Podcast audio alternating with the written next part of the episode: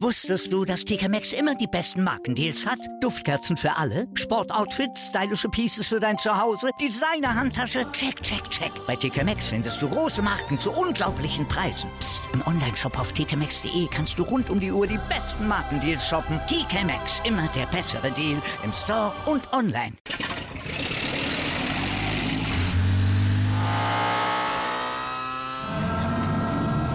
Von 0 auf 100. Aral feiert 100 Jahre mit über 100.000 Gewinnen. Zum Beispiel ein Jahr frei tanken. Jetzt ein Dankeschön, rubbellos zu jedem Einkauf. Alle Infos auf aral.de. Aral, alles super. Starting Grid. Das MotoGP-Magazin. Mit Andreas Thies.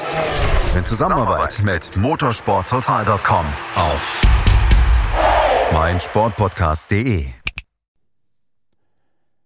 Die MotoGP hat ihren neuen Weltmeister und es ist, nach den letzten Rennen nicht wirklich überraschend, Francesco Bagnaia. Fabio Quattararo hat im letzten Rennen nochmal alles versucht, konnte aber nicht verhindern, dass Bagnaia das Rennen dann auch sicher nach Hause fuhr. Herzlich willkommen zu unserer letzten Berichterstattung zu einem der MotoGP-Rennen hier auf meinsportpodcast.de bei Starting Grid, dem MotoGP-Magazin. Nicht nur bei meinsportpodcast.de könnt ihr es hören, sondern auch in jedem Podcatcher und natürlich auch bei Spotify. Mein Name ist Andreas Thies und von unserem Kooperationspartner motorsporttotal.com habe ich wieder deren Redakteur Gerald Dirnbeck zu Gast. Hallo Gerald.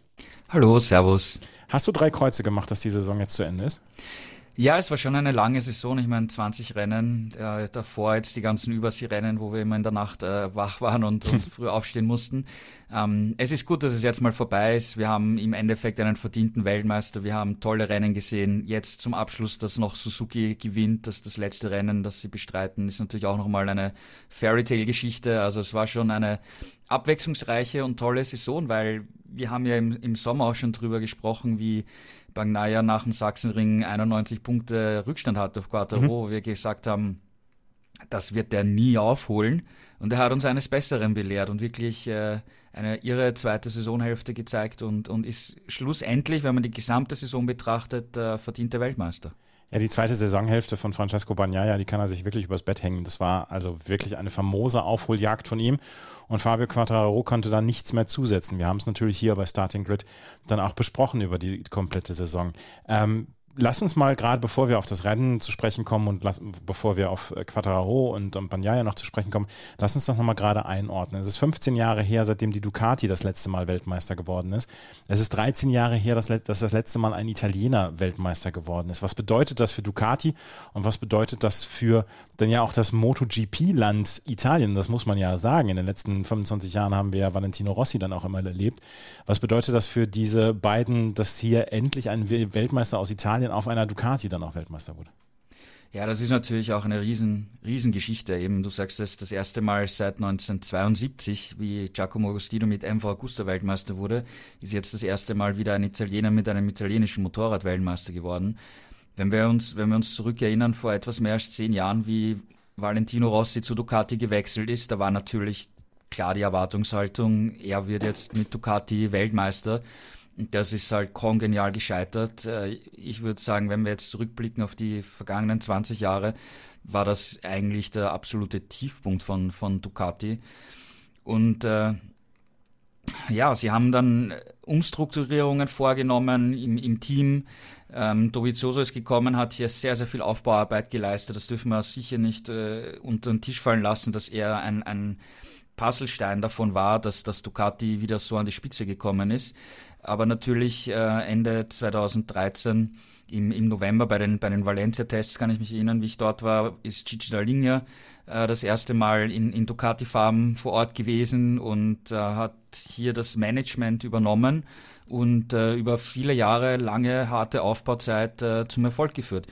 Und der ist jetzt nicht unbedingt derjenige, der diese ganzen Gadgets erfindet, von, von Rider Device über, über Aerodynamik und so weiter, sondern er ist äh, eine Führungsfigur, die die ganzen technischen Abteilungen wirklich äh, koordiniert, dieses große gesamte technische Konzept im, im Kopf hat, ähm, aber auch immer den Weitblick hat, äh, wenn es beim Reglement irgendwelche Lücken gab oder so, dass, dass er die genutzt hat, sich immer auch vors Team hingestellt hat.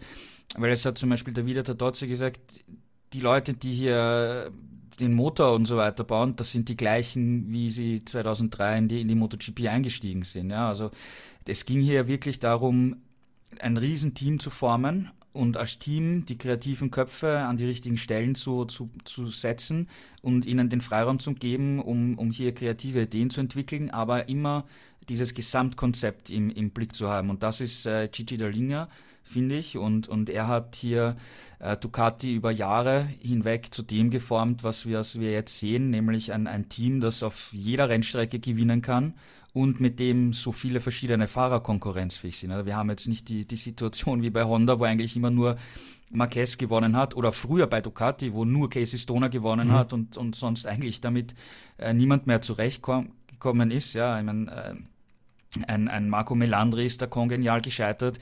Niki Heden hat ein paar Podestplätze erobert. Valentino Rossi ist gescheitert. Ja, und äh, ja, Ducati ist jetzt eine absolute Großmacht in der MotoGP und, und das haben sie auch verdient, äh, sich verdient, einfach weil sie so lange, so hart dafür gearbeitet haben.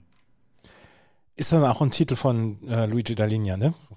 Gigi Dallinia, Entschuldigung. Ja, absolut, absolut, ja, weil, wie gesagt, äh, er, hat, er war früher bei Aprilia, ähm, war in der 250er Klasse zum Beispiel mit, mit Jorge Lorenzo sehr erfolgreich. Die haben sich auch sehr gut verstanden. Deswegen wollte er ja, dass, dass Lorenzo ins, ins Team zu Ducati kommt. Lorenzo hat dann halt sehr lange gebraucht, bis er wirklich gewonnen hat. Und dann gab es eben ja, im Hintergrund ein paar Zwürfnisse vom, vom Top-Management, die einen billigeren Fahrer wollten, haben so Petrucci genommen und, und äh, Lorenzo ist gegangen. Und zu dem Zeitpunkt hat dann Ducati also Ducati hatte davor gemeint, okay, wir sind knapp dran, äh, den durchschlagenden Erfolg zu haben, aber wir brauchen einen absoluten Top-Fahrer, der uns diesen letzten Schritt bringt. Und da haben sie eben Lorenzo um viel Geld eingekauft und eigentlich haben sie es ja auch dann geschafft, mit Lorenzo Rennen zu gewinnen. Ja, aber da war es dann eigentlich schon zu, wieder zu spät wegen hinter den Kulissen Geschichten. Und da hat dann Ducati die Strategie komplett geändert. Ja und gesagt, äh, wir setzen jetzt voll auf die Jugend, so wie es äh, Suzuki ja auch vorgemacht hat in den vergangenen Jahren die Fahrer, die Ducati-Fahrer kriegen Boni, aber sie haben ein sehr geringes Grundgehalt. Also jetzt alle Ducati-Fahrer zusammen, die sie unter Vertrag haben, außer die VR46-Fahrer, also die sechs Fahrer, die Ducati bezahlt, die verdienen, glaube ich, zusammen maximal so viel wie Lorenzo alleine bekommen hat oder so. Ja, also da haben sie wirklich das Geld mehr in die Technik investiert, es aber geschafft, das Motorrad so zu machen, dass einfach viele Fahrer damit fahren können. Und wir haben jetzt die, die Frage ist natürlich, stehen wir vor einer Ducati-Dominanz in den kommenden Jahren? Und, und die Antwort könnte sein, könnte sehr wahrscheinlich sein, dass es so ist. Weil sie haben eben junge Fahrer, sie haben hungrige Fahrer und die werden auch immer besser. Also ich kann mir durchaus vorstellen, dass auch ein Bagnaia, wenn er die, die Fehler, die er in diesem Jahr gemacht hat, ausmerzt, und er hat es in der zweiten Saisonhälfte ausgemerzt, wieder ein noch stärkerer Fahrer, ein Enilia Bastianini. Der wird auch noch ein stärkerer Fahrer. Gilt auch für einen Jorge Martin. Genauso Besecchi oder Marini, die auch immer besser werden. Ja? Also da hat Ducati ein, ein, ein Lager von jungen, erfolgshungrigen Fahrern. Und äh, das kann der interne Kampf zwischen diesen Fahrern wird in den nächsten Jahren sicher sehr interessant zu verfolgen sein. Das wollte ich auch gerade sagen. Also diese, dieser Kampf dann auch ja, teamintern. Wir haben immer darüber gesprochen in dieser Saison auch wieder, ähm, wie Ducati, wie harmonisch Ducati aufgestellt ist und wie breit Ducati dann ja auch aufgestellt ist mit seinen Fahrern. Das könnte in den nächsten Jahren dann wirklich zu einem spannenden Thema werden. Und vor allen Dingen ähm, ist ja nicht das Honda-Thema. Man verlässt sich auf Marc Marquez, stimmt die Maschine komplett auf einen Fahrer ab und alle anderen haben Probleme oder fallen runter quasi. Ja, genau. Und das, das hat Ducati absolut erkannt und richtig gemacht und äh, davor kann man ihnen nur den Hut ziehen.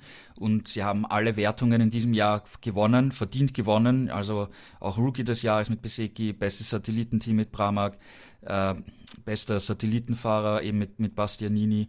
Ähm, also Teamwertung, Konstrukteurswertung, Fahrer-WM, also die haben auf breiter Band alles abgeräumt und äh, verdient. Ja, ich meine, sie haben das beste Motorrad hingestellt, sie haben sich breit aufgestellt. Sie haben eigentlich alles richtig gemacht und mit ihrer Herangehensweise eine, sagen wir mal, neue Ära in der MotoGP gestartet und eigentlich die, die Vormachtstellung der Japaner, die wir über so viele Jahre bzw. Jahrzehnte hatten, eigentlich damit beendet auch.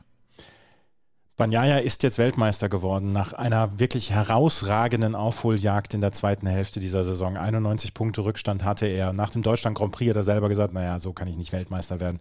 Und das kann ich mir dann auch abschminken. Und jetzt ist er am Ende Weltmeister geworden. Er hat gewonnen gegen Fabio Quattararo.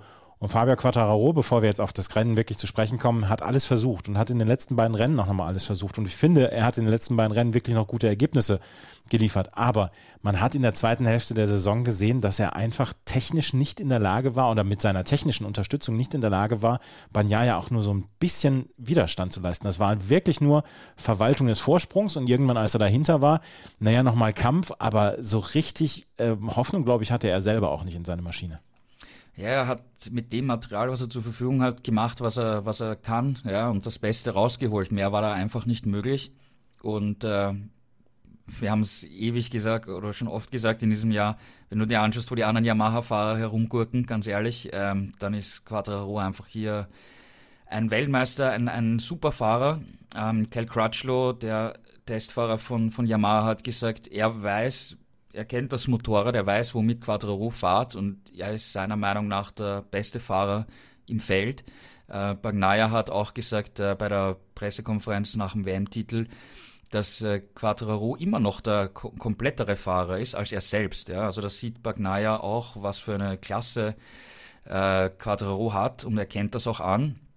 Was ich übrigens toll finde, dass zwischen den beiden so ein großer Respekt herrscht. Also mhm. da gibt es keine, keine bösen Worte, irgendwelche Untergriffe oder so. Okay, im Rennen gab es eine, eine Situation, wo sie sich berührt ja. haben am Anfang, ja, okay, äh, gehört dazu, aber da war nichts Unfaires oder, oder Schmutziges dabei oder so, da wurde einfach hart gefeitet und äh, ja, zu Quattro zu sagen, ich glaube, das Rennen in Valencia hat jetzt wieder gezeigt, er kann auf diesem Level fahren, er kann so viel rausholen, aber mehr ist momentan nicht möglich mit, mit der Yamaha und dafür hat er es eh super gemacht, dass er überhaupt mit dem Motorrad im letzten Rennen noch eine Chance hat, Weltmeister zu werden, ähm, ist schon eine tolle Leistung von ihm. Fabio Quattraro am Ende auf Platz 2 in der Fahrerwertung gewesen und ja, am Ende hat er auch für Yamaha dann noch das bestmögliche Ergebnis rausgeholt, der Ex-Weltmeister, wie man ihn dann jetzt dann auch nennen darf. Wenn wir uns gleich wieder hören, dann werden wir über das Rennen sprechen, weil wir müssen dann auch über Gerald hat es gesagt, über die Fairy Tale von Suzuki sprechen. Am letzten Rennen zeigt Alex Rins nochmal Suzuki den gestreckten Mittelfinger und gewinnt das Rennen von Valencia. Das alles gleich hier bei Starting Grid, dem MotoGP-Magazin. Wusstest du, dass TK Maxx immer die besten Markendeals hat? Duftkerzen für alle, Sportoutfits, stylische Pieces für dein Zuhause, Designer-Handtasche, check, check, check. Bei TK Maxx findest du große Marken zu unglaublichen Preisen. Psst. im Onlineshop auf tkmaxx.de kannst du rund um die Uhr die besten Markendeals shoppen. TK Maxx, immer der bessere Deal im Store und online. Wieder live von ihrem Toyota-Partner mit diesem Leasing-Auftakt. Der neue Toyota Jahreshybrid. Ab 179 Euro im Monat. Ohne Anzahlung. Seine Sicherheitsassistenten laufen mit. Und ja, ab ins Netz mit voller Konnektivität. Auch am Start die Toyota Team Deutschland Sondermodelle. Ohne Anzahlung geht's in die nächste Runde. Jetzt los sprinten zu ihrem Toyota-Partner. Wir kommen auf das Rennen zu sprechen in Valencia und äh, Gerald, das ist nun wirklich eine starke Geschichte. Alex Rins im letzten Rennen von Suzuki äh, fährt er nochmal auf den oder fährt er nochmal den Sieg heraus. Und das in einer souveränen Leistung, weil er konnte Brad Binder dann am Ende ja noch äh, von sich halten. Brad Binder, der ein furioses Rennen gefahren ist, wo, sprechen wir auch gleich noch drüber. Aber insgesamt ein Start-Zielsieg von Alex Rins, auch Juan Mir auf Platz 6. Was für ein, was für ein Ausstieg aus einer, aus einer Klasse, wie, äh, besser kann es gar nicht laufen. Absolut. Also äh, wer hätte das gedacht, dass, dass Suzuki hier mit, mit einem Sieg rausgeht, ja? Also ich, ich würde gerne die Gesichter in, in Japan im, im Managementbereich sehen, die eben entschieden haben, dass sie die MotoGP verlassen, weil sie haben ein konkurrenzfähiges Motorrad, sie haben ein sehr sympathisches Team und äh, ich glaube, die meisten Fans weltweit werden sich gefreut haben, dass das Rins gewonnen hat oder auch wie er auf, auf Phillip Island ein, ein super Rennen gefahren ist und, und gewonnen hat. Also äh, diese Sympathie, die das Suzuki-Team insgesamt hat, die ist schon beeindruckend. Da haben sie sich äh, über die Jahre ein, ein tolles Image äh, erarbeitet und aufgebaut. Und äh, Juan Mir hat das nach dem Rennen äh, deutlich gesagt. Er kann es nach wie vor nicht nachvollziehen, warum da die, diese Entscheidung getroffen wurde im, im Frühling. Und er ist auch der Meinung, man kann, egal was für Werbekampagnen weltweit machen, diese, dieses Image, das sie in der MotoGP transportieren, das kannst du mit irgendwelchen Werbekampagnen nicht er erreichen. Ja? Und, und deswegen ist es für ihn na nicht nachvollziehbar. Gebe ich ihm recht, es ist äh, echt extrem schade, äh, dass wir das Team verlieren. Aber dass, dass, dass Rins hier hier gewinnt und einfach einen absolut souveränen Startzielsieg äh, äh, nach Hause fahrt, das ist wirklich ein, eine Geschichte für die Geschichtsbücher, an die wir uns, glaube ich, noch ewig erinnern werden. Gestern bei Servus TV hieß es dann noch äh, zwischendurch, ja Mensch, ob sich vielleicht noch jemand im Top-Management von Suzuki denkt, vielleicht haben wir einen Fehler gemacht, vielleicht denkt sich Suzuki das, aber einen Rückzug vom Rückzug wird es ja jetzt nicht mehr geben, oder? Nein, das ist eigentlich ausgeschlossen. Ja, ich meine, die haben, sie hatten ja im, im vergangenen Jahr einen Vertrag mit MotoGP-Promoter Dorna Sports unterschrieben, so wie mhm. alle anderen Marken auch, äh, dass sie von 2022 bis Ende 2026 in der MotoGP sind. Das sind diese, diese Fünfjahresverträge, die jede, jeder Hersteller unterschreibt und wie vergangenes Jahr alle unterschrieben haben, haben eigentlich alle geglaubt, wir haben auf jeden Fall einmal bis Ende 2026 Stabilität. Es kommt kein neuer Hersteller dazu in diesem Zeitraum. Es geht aber auch keiner raus. Und dann ist eben das passiert. Da hat man sich hinter den Kulissen mit, mit Donner Sports geeinigt, hat diesen Vertrag aufgelöst. Da wird Suzuki sicher eine Strafzahlung leisten. Die wird wahrscheinlich, also wir wissen keine, keine genauen Summen, aber die wird wahrscheinlich geringer sein, als das Budget gewesen wäre für diese, für diese fünf Jahre. Und äh, das ist natürlich beim MotoGP-Promoter Donner Sports halt überhaupt nicht gut angekommen, dass Suzuki hier eigentlich vertragsbrüchig wird. Und selbst wenn das Suzuki-Management in ein paar Jahren draufkommt, naja, wir machen vielleicht doch wieder MotoGP und die setzen sich mit den gleichen Leuten bei Donner Sports zusammen, dann wird das sicher auch kein einfaches Gespräch sein, ja, weil die sagen, na ja, was für Garantien gibt ihr uns, ja, wir ja. müssen da vielleicht noch andere Klauseln in die Verträge reinschreiben und und und. Also das ist Suzuki hat sich da, also vom, vom Top-Management, das mit dem MotoGP-Team gar nichts zu tun hat, ja, muss man auch betonen, ähm, die haben sich da schon, die haben sich da schon in eine schwierige Position gebracht, aber wenn, sie werden ihre Gründe dafür haben und es ist halt, wie es ist, ja ich, wenn ich mir das persönliche äh, Urteil erlauben darf, es ist, ich finde es jammerschade, dass Suzuki nicht mehr dabei ist, weil das war so eine coole Geschichte. Wir machen diesen Podcast ja jetzt auch schon seit ein paar Jahren und wir haben eigentlich fast Rennen für Rennen haben wir in den letzten Jahren davon gesprochen. Mensch, äh, Qualifying ist doof, aber im Rennen sind sie dabei. Nach Juan Mir die Weltmeisterschaft dann auch noch gewonnen und insgesamt war das so ein, war das so ein cooles Team ins, insgesamt. Man konnte denen so, so cool folgen, weil die Fahrer ja auch einen guten Job gemacht haben und so weiter. Ich finde es persönlich jammerschade, dass Suzuki nicht mehr dabei ist. Absolut, sehe ich ganz genauso wie du, ja. Mhm. Alex Rins hat dieses Rennen gewonnen und äh, es war ein Start-Ziel-Rennen. Ähm, ich möchte kein Wasser in den Wein gießen, aber hat Alex Rins auch davon ein bisschen profitiert, dass ähm, sowohl Fabio Quattraro als auch Francesco Bagnaia nicht vielleicht das aller, allerletzte Risiko gefahren sind, weil Francesco Bagnaia ist am Ende auf Platz 9 eingefahren, aber der hat dieses Rennen nur nach Hause gebracht. Der musste nicht viel tun, er musste dieses Rennen nicht gewinnen, er musste es in den Top 10 am Ende beenden, um ganz sicher Weltmeister zu werden. Hat Alex Rins davon auch ein ganz kleines bisschen profitiert, auch dass die anderen vielleicht nicht nicht so viel Alarm gemacht haben. Naja, eigentlich nicht. Ich finde nicht, dass er von irgendwas profitiert hat, sondern er ist das wirklich äh, souverän herausgefahren, weil, ich meine, ein, ein Jorge Martin ähm, war vorne dabei, der wollte unbedingt in diesem Jahr noch ein Rennen gewinnen. Ein, mhm. ein Jack Miller war vorne dabei, der wollte sich natürlich auch mit einem Sieg äh, von Ducati verabschieden und wenn Miller gewonnen hätte, wäre Bagnaia ohnehin Weltmeister geworden. Also das wäre für Ducati äh, eine, eine noch schönere Geschichte gewesen, wenn, wenn hier Miller oder, oder eben Martin gewonnen hätte. Und angeblich, ja, ich kann es nicht verifizieren, aber ich habe gehört, dass äh, Ducati das äh, mehr Bonus ausgezahlt hätte an den Ducati-Fahrer, der das Rennen gewinnt. Ja, ah. ja. also da, da hätte es noch eine zusätzliche Motivation gegeben. Und ähm, ein Brad Binder, der von hinten aufgeholt ist, der wollte auch unbedingt gewinnen natürlich. Und ein Quattro ist volles Rohr gefahren von Start bis, bis ins Ziel. Ja, da war für Quattro nicht mehr drin. Also ich finde nicht, dass das Rins hier von irgendetwas profitiert hat, sondern der hat das ganz cool äh, herausgefahren. Und äh, ja, Bagnai hast du angesprochen, er musste einfach ins Ziel kommen in den Top 14. Das war natürlich klar, dass er das kann und, und in den Top 10 auf jeden Fall sein wird hat es dann aber doch ein bisschen äh, schwierig gemacht. Das ganze Wochenende war von ihm zäh, muss man sagen. Er hat äh, im vergangenen Jahr ja gewonnen in, in Valencia und er hat gesagt, im Vergleich zum vergangenen Jahr hat er einfach kein gutes Gefühl fürs Vorderrad.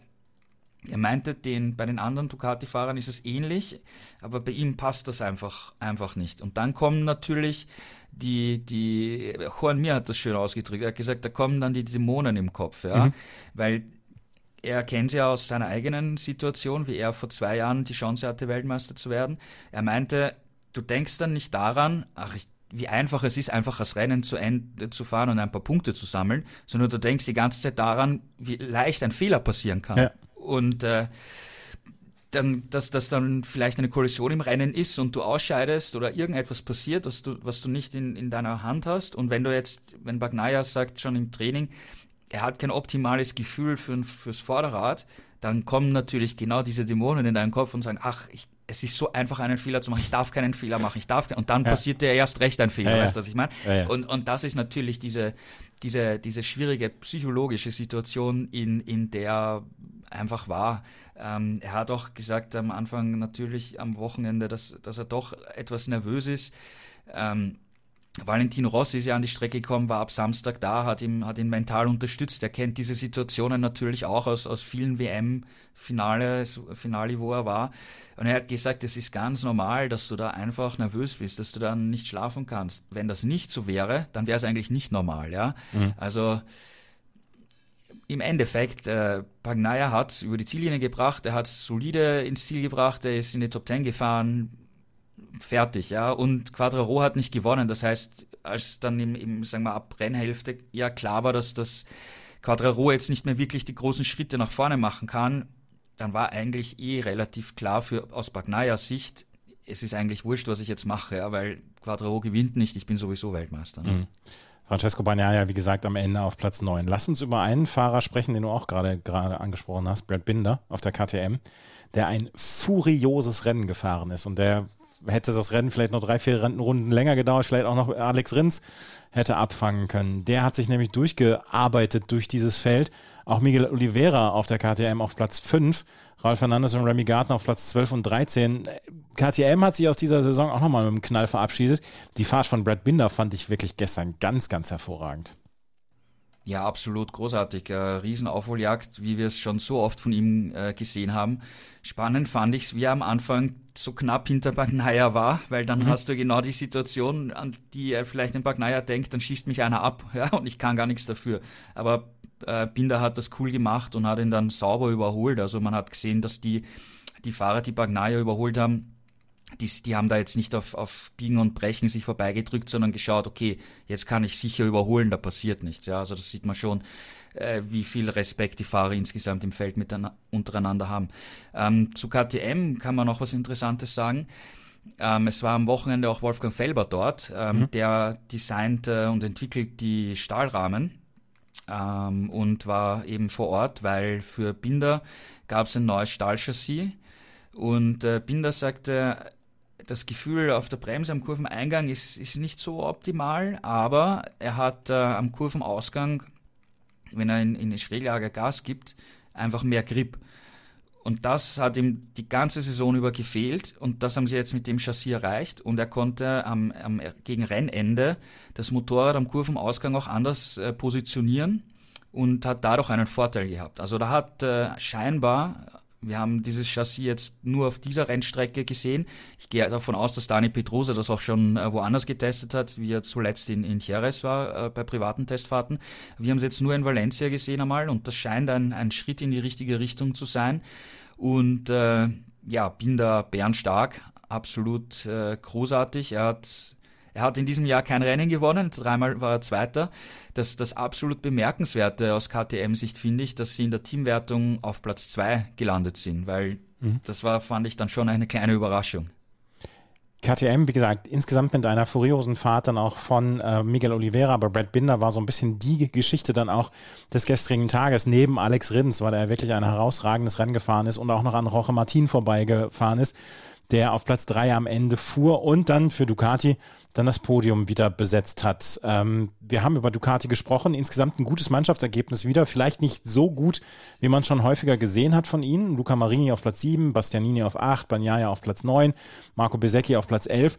So ein bisschen äh, ist das dann auch getrübt worden vom Sturz von Jack Miller und von Johann Sarko, die zwischendurch gestürzt sind. Jack Miller vor allen Dingen lag ja sehr aussichtsreich und hätte das Ganze noch ein bisschen verbessern können.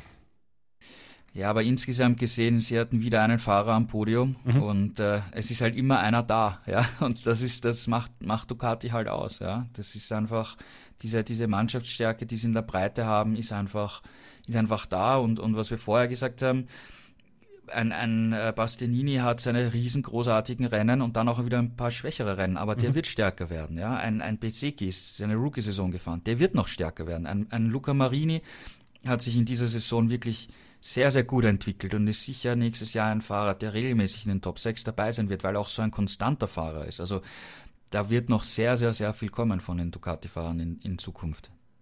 Wie gesagt, Ducati wird in den nächsten Jahren nicht weggehen. Das äh, ist, glaube ich, relativ safe und wir werden einen hoffentlich Mehrkampf nächstes Jahr sehen dann um die Fahrerwertung in der WM und vielleicht kann dann ja auch Fabio Quattraro dort wieder eingreifen. Weltmeister 2021, jetzt Zweiter 2022 gewesen und auf der Yamaha gestern auf Platz 4. Er sorgt neben Franco Morbidelli für die Punkte für Yamaha. Cal Crutchlow ist am Ende auf Platz 16 eingefahren, ist auch gestürzt ne, in der letzten Runde. Ähm, Quattraro, können wir am Ende dann sagen, hat da noch Yamaha so ein bisschen das Ergebnis gerettet. Aber, was wir vorhin auch gesagt haben, in den letzten beiden Rennen hat er wirklich alles gegeben. Ist er komplett auf Anschlag gefahren. Ja, absolut. Und er hatte nichts zu verlieren. Und ich bin jetzt sehr gespannt äh, auf, auf die Testfahrten. Ähm, Kyle Crutchlow hat äh, die neue Yamaha schon jetzt mehrmals getestet bei privaten Testfahrten. Und er sagt, dass sie absolut äh, das Ziel erreicht haben und mehr Topspeed gefunden haben. Sie müssen das ganze Paket jetzt äh, gut fahrbar machen. Mhm. Weil äh, Crutchlow hat zum Beispiel gesagt, man muss mit der aktuellen Yamaha sehr aggressiv fahren, aber das ist nicht die DNA der Yamaha. Sie müssen das wieder äh, sanfter zum Fahren machen, das gesamte, das gesamte Motorrad. Und das ist jetzt die, die Arbeit, äh, die in den kommenden Monaten bevorsteht, weil jetzt ist einmal wichtig, dass der neue Motor ein Fortschritt ist, dass er stärker ist, weil der, der Motor wird am Anfang der Saison dann homologiert und ist eingefroren, die kannst du nichts mehr, nichts mehr tun, keine Entwicklung machen, keine neuen Spezifikationen bringen, aber an allem anderen von, von Fahrwerk, äh, Chassis, Schwinge etc. kannst du, kannst du im Laufe des Jahres halt die ganze Zeit arbeiten. Das heißt, äh, Jetzt ist wichtig, Motor muss passen und dann kann Yamaha eben weiterschauen, das ganze Paket fahrbar zu machen. Und ich bin wirklich sehr, sehr gespannt, äh, wie, was, was Quattro da zu diesem neuen Motorrad einmal prinzipiell zu sagen hat. Wir werden es auch in den nächsten Tagen sehen, die Tests. Wir werden am Donnerstag oder am Freitag, das wissen wir noch nicht zu 100 Prozent, werden wir aber nochmal einen Podcast aufnehmen zu den Testfahrten, die es in dieser Woche gibt. Und dann werden wir auch mal zum, einen ersten Blick auf die Teams 2023 werfen. Also behaltet euren Podcatcher im Auge, behaltet Spotify im Auge. Äh, da kommt noch was diese Woche. Lass uns noch über die Honda sprechen, weil Marc Marquez hat da gestern eigentlich ein richtig gutes Rennen gebracht bis zur neunten Runde. Dann ist er ausgeschieden. Honda am Ende nur mit Takaaki Nakagami in den Punkten auf Platz 14. Ähm, trotzdem fand ich die Fahrt von Marquez bis zu dem Zeitpunkt, wo er rausgeflogen ist, gar nicht so schlecht. Ich meine, das ist immer so ein bisschen das Sternchen für die vier bekommen in der Schule. Ja, ich meine, schauen wir uns das Qualifying an. Er hat sich da an Jorge Martin angehängt und hat sich zu Startplatz 2 ziehen lassen. Und er hat nachher gesagt, aus eigener Kraft hätte er so eine Rundenzeit nie fahren können. Aber damit hat er mal wieder einen Grundstein gelegt, um zumindest am Anfang in der Spitzengruppe äh, dabei zu sein. Muss halt extrem viel, viel riskieren mit dem Motorrad und, und ist gestürzt. Hat, äh, hat halt gesagt, Honda muss einfach an, an so vielen Baustellen arbeiten. Er hat äh, ziemlich, ziemlich viel Klartext gesprochen, ähm, dass es eigentlich in allen Bereichen ähm, schwierig ist, ähm, vor allem Bremsphase geht gar nicht, im Grip haben, Grip-Probleme hat er.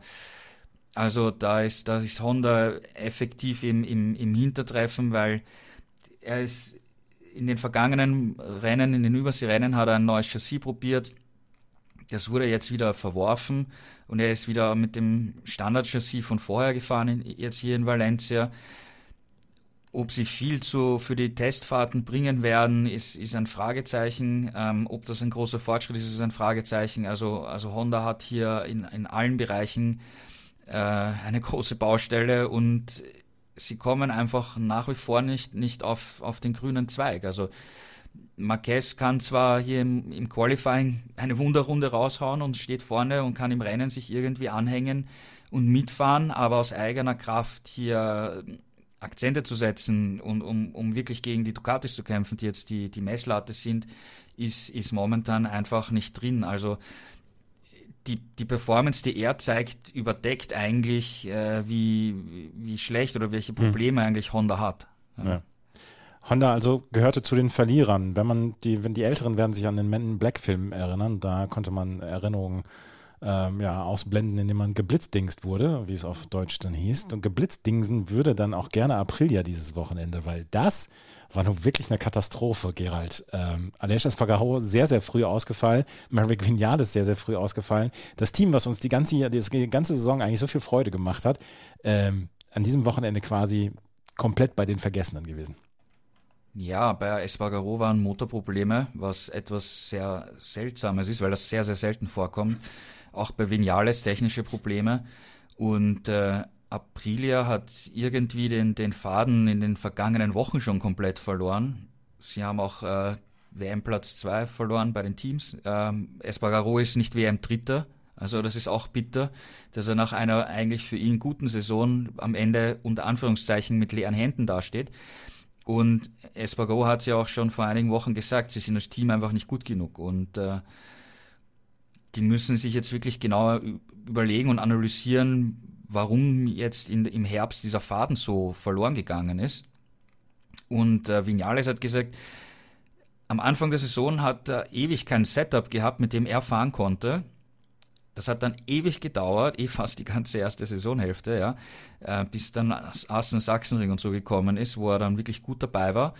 Und äh, dann hatten sie ein Setup und er war ja, ich meine, stark. Der hat ja zum Beispiel in Silverstone um einen Sieg gekämpft, ja, und, und war mehrmals am Podium. Und dann hat er gesagt, in vergangenen Monaten, also vergangenen Wochen haben sie wieder komplett äh, das Setup verloren. Es hat einfach hinten und vorne nichts mehr funktioniert. Er hat sich an, es hat sich angefühlt, für ihn wie aufs Eis zu fahren. Und er versteht es nicht. Er versteht nicht, warum das auf einmal sich so ins Negative gedreht hat. Und da muss, muss Aprilia einfach intern analysieren, was da, was da schiefgegangen ist. Also von außen ist das wirklich schwer zu beurteilen, auch warum dann plötzlich technische Defekte auftreten. Also das ist sicher menschliche Geschichten im Team und ich glaube, da hat Espargaro richtig gesagt, dass sie als Team noch nicht gut genug sind. Eine Sache noch, noch zu Aprilia, die, die mir an diesem Wochenende auch Kopfzerbrechen äh, bereitet hat. Ähm, das RNF-Team wird ja nächstes Jahr mit Aprilia fahren. Und sie haben jetzt hier in Valencia, das hat man ja gesehen, die haben eine ganz knallige Lackierung gehabt auf den mhm. Yamahas noch. Ähm, Cryptodata als Sponsor äh, gewonnen. Die haben, Cryptodata hat auch äh, den Grand Prix von Österreich äh, gesponsert. Wenn man sich die Fotos anschaut, ähm, sieht man auf der Stadt Zielgerade zum Beispiel das Logo von dieser Firma. Und äh, die sind aber nicht nur Sponsor eingestiegen, sondern haben auch einen, einen Teil des, des Teams übernommen. Also die sind da jetzt wirklich äh, drinnen. Was zeigt, wie schwierig eigentlich es war für, für Raslan Rasali, dieses RNF-Team auf die Beine zu stellen. Weil mit With You ist ihm auch wieder jetzt der, der Hauptsponsor abgesprungen. Davor Petronas, wir können uns erinnern. Ähm, hat jetzt hier einen neuen Sponsor bekommen und da hat auch äh, die Dorner mitgeholfen, dass dieses Team hier finanziert bleibt und in, in der Startaufstellung bleibt. Also sie sind dabei, das ist ein gutes Zeichen, aber es zeigt halt, wie, wie schwierig das Umfeld trotzdem ist. Und sie bekommen im nächsten Jahr die Aprilia mit Stand Valencia. Und wenn du dir das ansiehst. das ist ja eine super Vorzeichen. Ja, und wenn du, wenn du dir jetzt ansiehst, wie die Aprilia in den vergangenen Wochen war, okay, gut, vielleicht, wenn sie jetzt die, die Probleme erkennen und das Setup aussortieren, dann geht's wieder nach vorne. Aber die anderen Teams bleiben ja nicht stehen. Ja, ich meine, Ducati wird sicher wieder einen Schritt machen, KTM wird einen Schritt machen, bin ich mir sicher. Ähm, Yamaha wird, gehe ich mal davon aus, mit der neuen Maschine auch einen Schritt machen. Aprilia wird vielleicht mit der weiterentwickelten Maschine auch einen Schritt machen und das RNF-Team bekommt die, Apri die Aprilia Stand Valencia. Ja? Ähm, und wenn ich mir jetzt da so Miguel Oliveira reinversetze, ja, der mit Platz 5 mit der KTM auch ein sehr gutes Rennen gefahren ist, dann gesehen hat, was, was bei Binder abgeht und dann sieht, was für eine Aprilia er jetzt dann doch bekommt im nächsten Jahr. Also ich weiß nicht, ob er da so gut gelaunt war nach dem Rennen, ja, ganz ehrlich, ja. ja. Aprilia, wie gesagt, auch gar nicht gut gelaunt nach diesem Wochenende in Valencia. Mal gucken, was die Tests dann auch in den nächsten Tagen ergeben werden und ähm, wie wir auf die Tests dann draufschauen werden.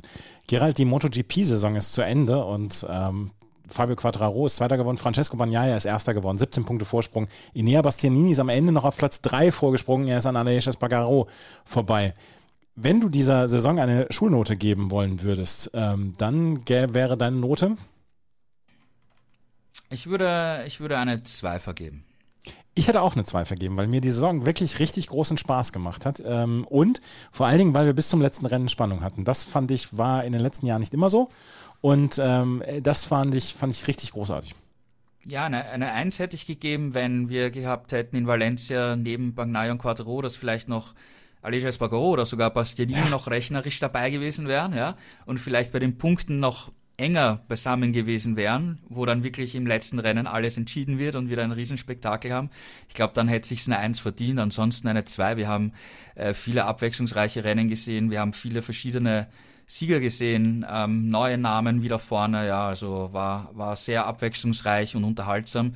Und, und das Schöne ist, bei vielen Rennen konnte man ja selbst nach dem Qualifying noch gar nicht so genau sagen, wer wird's denn jetzt wirklich gewinnen, mhm. ja, weil auch jetzt hier äh, in Valencia, es wären da fünf, sechs Fahrer für den Sieg in Frage gekommen, auch Rins, aber dass der dann einen Startzielsieg äh, erringt, ja, das glaube ich, hatte man direkt vorm Start auch nicht damit rechnen können, ja, und das macht es halt schon sehr unterhaltsam und, und abwechslungsreich.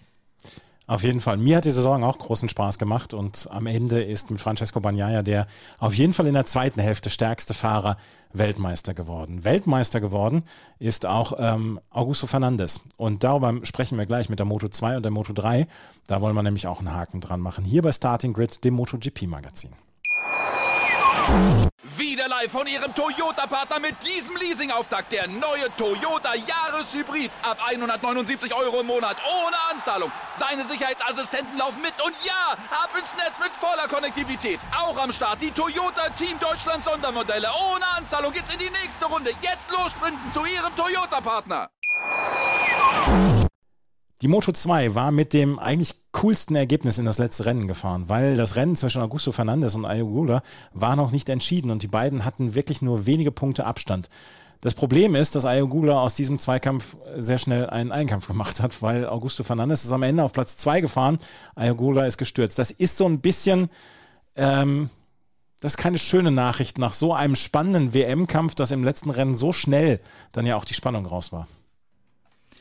Ja, es ist schon, schon sehr bezeichnend, die, die letzten drei Rennen eigentlich, weil wenn du, wenn du die hernimmst, Philipp Island, da war Augusto Fernandes wirklich sehr gut und Ogura hatte echt Probleme und da hätte Augusto Fernandes wirklich das Kommando übernehmen können und ist gestürzt und Ogura hat dann noch irgendwie ein paar WM-Punkte mitgenommen. Also da hatte er, hatte Ogura Glück und, und Fernandes Pech. Dann waren wir in Sepang Ogura super stark, bärenstark, Fernandez hat echt mehr Mühe und dann, wir erinnern uns, Ogura greift in der letzten Runde Abolino an und stürzt und schmeißt es mhm. weg. Und wenn wir jetzt, und war natürlich im Nachteil, ja, klar, wenn er dort die 20 Punkte mitgenommen hätte, dann wäre, hätte er sicher Valencia auch anders angehen können, weil in Valencia war es eigentlich das ganze Wochenende so, dass Fernandez klar der schnellere Mann von den beiden war. Also die, da war Okura am, am Freitag eine Sekunde weg und am, am Samstag immer noch so drei, vier Zehntel und musste dann natürlich am Sonntag alles riskieren. Der ist ja das Motorrad vollkommen überfahren. Also das war Wahnsinn. Ja, eh fast so wie Quattro dann später in der MotoGP. Nur der ist eben sitzen geblieben. Aber Okura hat einfach absolut alles riskieren müssen und hat es dann halt äh, versemmelt. Wenn, ich meine, das ist halt nur hätte, wenn und aber. Wenn er da in Sepang die 20 Punkte mitgenommen hätte, wäre in Führung nach Valencia gekommen und hätte eigentlich in ungefähr in dem Bereich, wo er gefahren ist, das Rennen ohne Risiko nur zu Ende fahren müssen und wäre Weltmeister gewesen. Ja. Und so hat er es halt zweimal ins Kiesbett äh, versemmelt. Aber aber man kann ja sagen, dass gerade die Top 3 dann am Ende, Augusto Fernandes, Aygola und Aaron Canet, gerade in den letzten vier Rennen Probleme hatten. Ja, es gab am Ende ähm, in äh, Malaysia, in Thailand gab es diese, diese Halbierung der Punkte, da ist Aaron Canet Dritter geworden. Aber insgesamt hat man das Gefühl gehabt, dass gerade die Führenden in den letzten äh, drei Rennen oder vier Rennen wirkliche Probleme dann auch hatten noch. Ja, die Moto 2 ist halt sehr eng. Ja, ja. Da kann sich halt äh, sehr drehen von, von Rennen zu Rennen. Wir haben jetzt mit Pedro Acosta wieder ein, ein absolutes Top-Talent äh, gesehen, dass das wieder vorne dabei ist. Und äh, ich gehe davon aus, dass wir im nächsten Jahr das WM-Duell haben, Acosta gegen Ogura. Und da wird sich Ogura auch schwer tun, Acosta zu besiegen, weil ich denke schon, dass Acosta nach dieser Saison nochmal was drauflegen wird und äh, als heißer WM-Favorit in die, in die Saison starten wird. Und äh, Ogura hatte im Sommer, gab es Gespräche, ob er ja eventuell bei LCA Honda den Platz von Nakagami übernimmt. Und Ogura hat dann gesagt, nein, er fühlt sich noch nicht äh, bereit für, für den Schritt in die MotoGP. Mhm. Wenn wir uns jetzt die letzten zwei Rennen ansehen, da hat er recht gehabt, ja, weil, ja. ja, muss man, muss man auch recht geben. Auf der anderen Seite hat dann Honda gesagt, ja, es ist eigentlich besser, wir machen mit Nakagami weiter, weil äh, er bringt jetzt nicht die Top-Ergebnisse Nakagami, aber er ist, er wird von den Ingenieuren sehr geschätzt als Entwickler und dadurch, dass sie mit Rins und mir jetzt zwei neue Fahrer haben, ist es auch für, für die Ingenieure gut, dass man da mit Nakagami eine Konstante hat und nicht einen Rookie. Ja, also hat man sich so entschieden. So, jetzt spielen wir mal die reinen Gedanken durch. Das ist jetzt momentan alles nur rein hypothetisch, ja. Was ist, wenn nächstes Jahr Acosta Weltmeister wird und Ogura wieder geschlagen wird, mhm. ja? Bekommt er dann jemals nochmal eine Chance von Honda für die MotoGP? Keine Ahnung, ja. Aber Acosta ist natürlich als, als KTM-Förderkind, ja, ähm, ganz klar programmiert, dass der in ganz naher Zukunft entweder für KTM oder fürs Gasgas-Team fahren wird. Und da kommen wir zu der anderen Geschichte, ähm, die ich mir auch gestern nach dem Moto2-Rennen gedacht habe. Beim äh, KTM haben Brad Binder, Jack Miller und Paul Espargaro alle Zweijahresverträge. Also auch für 2024. Und äh, Augusto Fernandez hat einen Einjahresvertrag für nächstes Jahr im Gasgas-Team. Jetzt hat er hier in Valencia den größten Erfolg seiner Karriere gefeiert. Absolut großartig gemacht, klar. Aber in einem Jahr, wenn rein theoretisch Acosta Weltmeister wird, könnte er könnte seine MotoGP-Karriere schon wieder zu Ende gehen, weil wenn Acosta Weltmeister wird im nächsten Jahr, dann muss ihn KTM in die MotoGP holen und sie werden ihn nicht an ein anderes Team verlieren wollen, weil Acosta ist ein, ein, ein Megatalent. Ja. Also in zwölf, äh, jetzt wo Augusto Fernandez sich so gefreut hat, könnte in zwölf Monaten seine Grand Prix-Karriere auch schon wieder zu Ende sein. Keine Ahnung, das ist momentan jetzt nur rein äh, hypothetisch, aber er wird äh, in der MotoGP eigentlich von Anfang an als Rookie, und er ist der einzige Rookie im nächsten Jahr noch dazu, also Rookie des Jahres ist er auf jeden Fall in einem Jahr, das, das kann er in einem Jahr feiern, ähm, aber er musste vom ersten Rennen an eigentlich beweisen, dass er, dass er sich diesen Platz verdient und auch für 2024 verdient.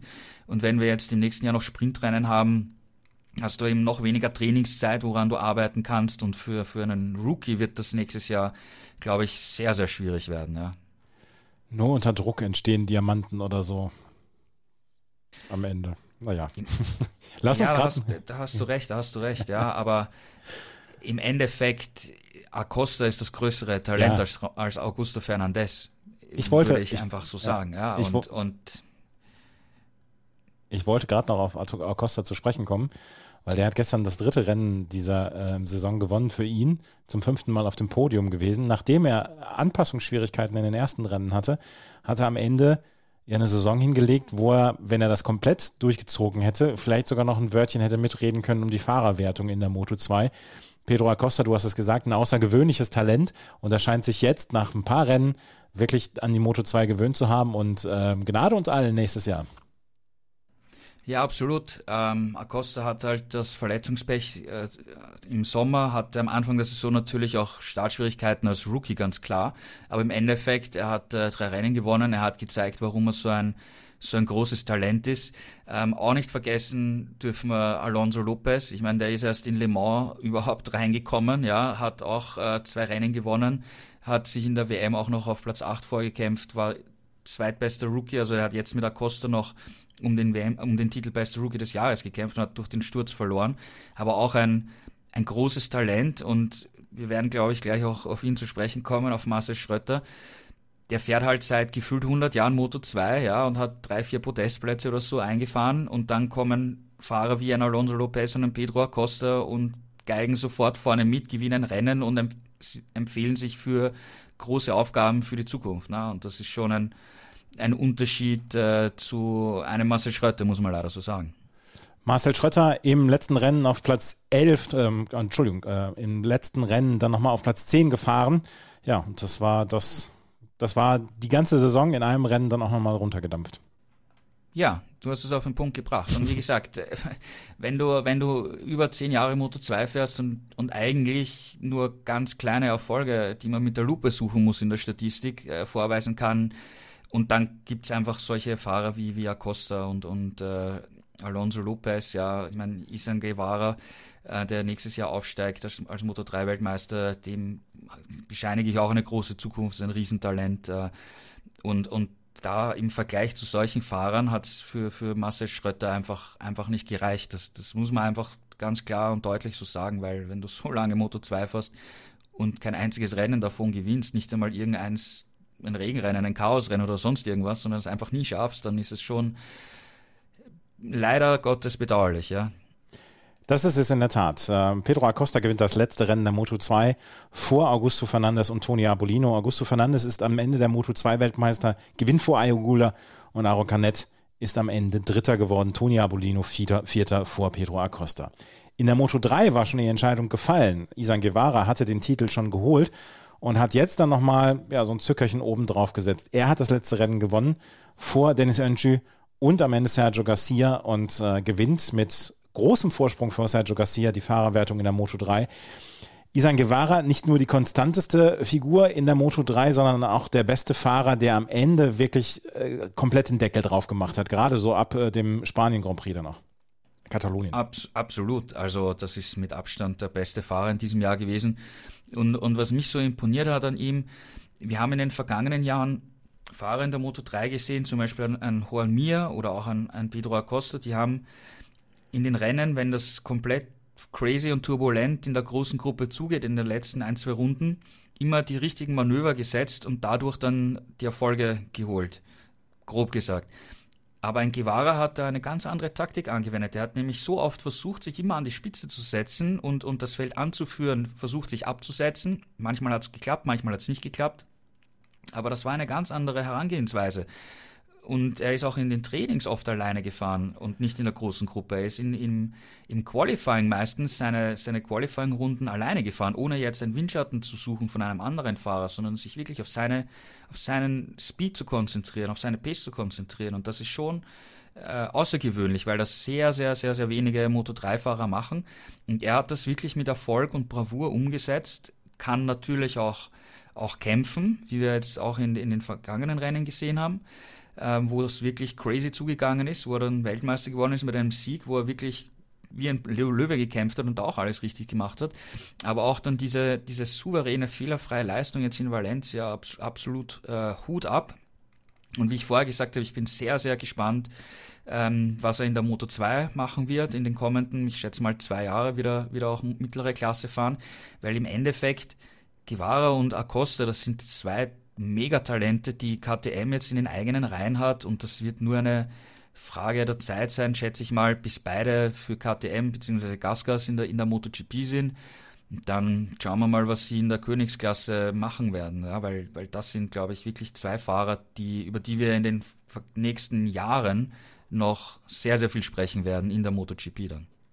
Das dann alles äh, bei Starting Grid ab 2024 bzw. 2025. Wir freuen uns jetzt schon drauf, äh, Pedro Acosta und Isan Guevara in der MotoGP begrüßen zu dürfen und äh, wie es dann äh, was dann auf sich vor sich geht, das werdet ihr dann natürlich hier erfahren, hoffentlich hier erfahren, beziehungsweise dann spätestens dann natürlich auch bei motorsporttotal.com. Gerald, das war eine lange Saison, aber das hat mir großen Spaß gemacht. Wir werden diese Woche noch einen Podcast machen, aber trotzdem kann man ja schon mal sagen, das war eine tolle Saison und äh, mir hat es großen Spaß gemacht. Vielen Dank für deine Zeit die ganze Zeit. Ja, war eine tolle Saison, war immer unterhaltsam mit dir zu sprechen. Ich hoffe, wir haben äh, den, die Hörer immer gut unterhalten und informiert äh, über unsere Einschätzungen. Und ja, es kommt jetzt noch der, der Testtag in, in Valencia, wo wir eben viele Entwicklungen für, fürs nächste Jahr sehen werden. Viele Fahrer wechseln ja auch die Marke. Also da bin ich zum Beispiel gespannt, was, was äh, Rins und mir über die Honda sagen oder ein Jack Miller über, über die KTM oder ein, ein Alex Marquez, der von der Honda zur, zur Ducati wechselt, zu Grissini. Also da kriegen wir den ersten Eindruck, äh, was wir so für nächstes Jahr erwarten können. Und da beginnt eigentlich schon das Jahr 2023. Und darauf freuen wir uns. Und wie gesagt, diese Woche gibt es nochmal einen Podcast. Wenn euch das gefällt, was wir machen, freuen wir uns natürlich über Bewertungen, Rezensionen auf iTunes und auf Spotify. Und motorsporttotal.com sollte auf jeden Fall in euren Bookmark sein. Starting Grid, unser großer Bruder, das gibt es natürlich dann ja auch, das ähm, äh, Formel 1 Magazin. Und äh, da ist Kevin Scheuren dann auch immer mit Christian Nimmervoll dabei. Uns gibt es auf jeden Fall diese Woche nochmal. Vielen Dank fürs Zuhören. Bis zum nächsten Mal. Auf Wiederhören. Wieder live von Ihrem Toyota-Partner mit diesem Leasing-Auftakt. Der neue Toyota Jahreshybrid. Ab 179 Euro im Monat. Ohne Anzahlung. Seine Sicherheitsassistenten laufen mit. Und ja, ab ins Netz mit voller Konnektivität. Auch am Start die Toyota Team Deutschland Sondermodelle. Ohne Anzahlung geht's in die nächste Runde. Jetzt los zu Ihrem Toyota-Partner.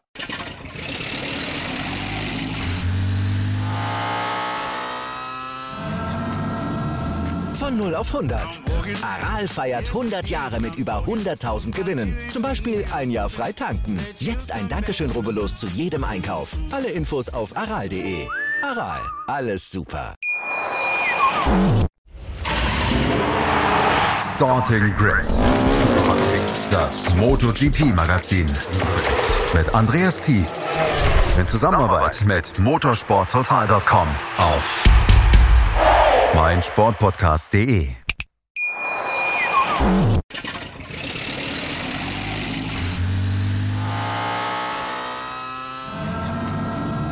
Von 0 auf 100. Aral feiert 100 Jahre mit über 100.000 Gewinnen. Zum Beispiel ein Jahr frei tanken. Jetzt ein Dankeschön, rubbellos zu jedem Einkauf. Alle Infos auf aral.de. Aral, alles super. Wie viele Kaffees waren es heute schon? Kaffee spielt im Leben vieler eine sehr große Rolle. Und das nicht nur zu Hause oder im Café, sondern auch am Arbeitsplatz. Dafür gibt es Lavazza Professional. Kaffee am Arbeitsplatz, der genauso lecker schmeckt wie in eurem Lieblingscafé. Die perfekte Kaffeelösung für jede Art von Unternehmen. Klein, mittel, groß. Ihr habt auf jeden Fall einen Kaffee, der schmeckt. Die richtige Motivation für eure Arbeitstage. Alle Infos zu Lavazza Professional findet ihr auf lavazzapro.de mit allen Kaffeelösungen für euer Büro. Ich habe mich natürlich schockverliebt, weil die war wirklich ganz, ganz klein. So begann die Mensch-Hund-Beziehung zwischen Christina und Tierschutzhund Frieda. Und wie es danach, nach dem ersten Moment der Verliebtheit, so weiterging und welche Klippen es danach zu umschiffen galt, das hört ihr in der neuen Ausgabe von Iswas Dog, dem Podcast für harmonische Mensch-Hund-Beziehungen. Iswas Dog? Mit Malte Asmus. Überall, wo es Podcasts gibt.